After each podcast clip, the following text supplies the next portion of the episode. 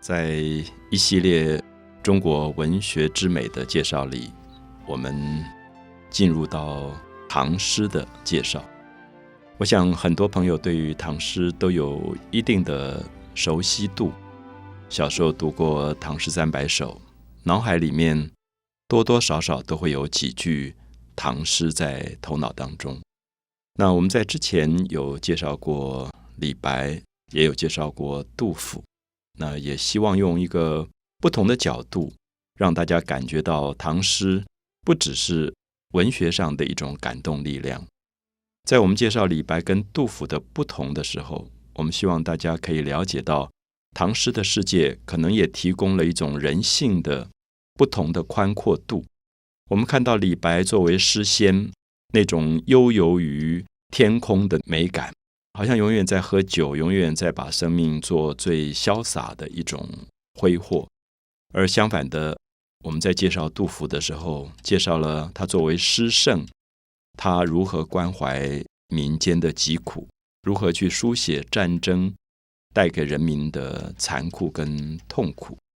所以在这样的一个情况里，我们所介绍的诗仙李白跟诗圣杜甫，就变成了两种。截然不同的生命形态，而这两种生命形态也很可能会帮助我们去整顿我们自己生命里面两种不同的倾向：一种是自我生命的潇洒的完成，一种是如何回到社会里面关怀这个社会，成为一个跟社会有更好互动的一个生命形态。所以在这样的状况里，我自己一直希望大家可以了解到，我觉得唐诗是一种美学。所谓的美学是说，他不只在写诗，他也在营造诗句的过程当中，完成了一种对生命的平衡的追求。比如说理性跟感性，比如说入世跟出世。我们觉得人世间有很多对立的现象啊。如果我们说这个人很感性，可能表示说他理性不够。那我们如果说这个人非常的理性，喜欢科学。很可能说他感受力、感觉性的东西会有一点欠缺。我们说这个人很入世，那么他热爱这个社会，可是也很可能他非常的功利，那么他少掉了出世的一种潇洒跟清淡吧。我们其实，在很多对立的矛盾当中，可是唐诗很了不起的一点在于，他找到了一种文学的形式之美，而这个形式之美告诉我们。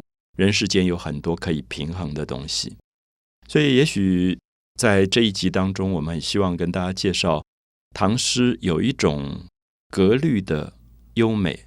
这个格律我们叫做律诗啊，可能大家都听过，在中国汉诗的系统当中，有所谓的乐府诗、有古诗、有律诗、有绝句。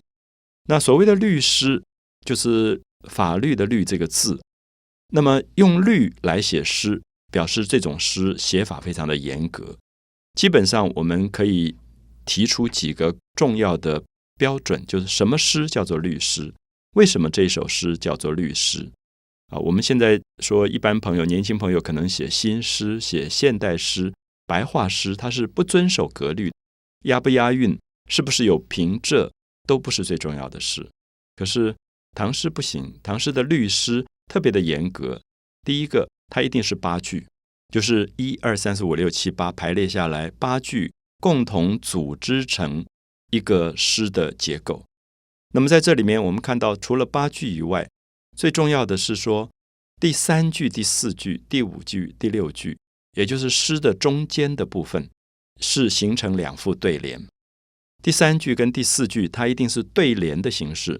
那么所谓的对联。我想大家都了解到，我们在过年的时候会贴春联。那么一个门的，你面对它的右手边贴了上联，左手边就贴下联。那么这个上联跟下联中间有很多对仗的关系，有很多牵制的这种关系。比如说上联是风调雨顺，那么下联就是国泰民安。名词要对名词，形容词对形容词，动词对动词，数字对数字。那么它有很多的这种要求，这个时候我们就会发现唐代的律师非常的严格了啊，尤其在第三句、第四句、第五句、第六句。因为我们现在刚开始，我们要讲一点规则啊，也很怕朋友会觉得有一点枯燥。那等一下我们会举一些例子，我们希望实际的例子出来以后，我们就比较清楚什么叫做律师。所谓的对联的形式，因为它刚好是一个最严格的这个要求啊。我们知道，像杜甫他的律诗就写得非常好，那大家可能都记得他的一些律诗的句子，比如说。无边落木萧萧下，不尽长江滚滚来。这就是一个对联，所以这是在他的诗句当中的第三句、第四句。所以如果你去查一下杜甫的诗，他不太是在第一句、第二句，因为第一句、第二句他还会有一些平铺直叙的部分，到第三句、第四句他才会把最重要的句子写出来，就变成无边落木萧萧下，不尽长江滚滚来。那萧萧跟滚滚。这种两个字两个字的叠韵全部是对仗的。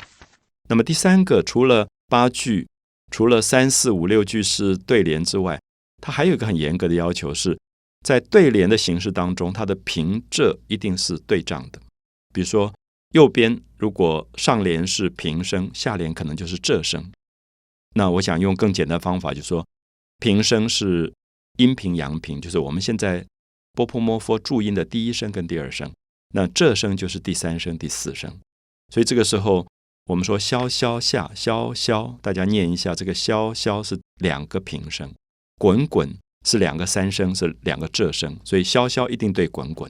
所以你不知不觉，你觉得念起来的时候，就像音乐有一种跌宕跟起伏的美感在里面。所以我想这个规则讲完，那等一下我们会举比较实际的例子，那么大家就可以了解到。律师的写作的一些方法。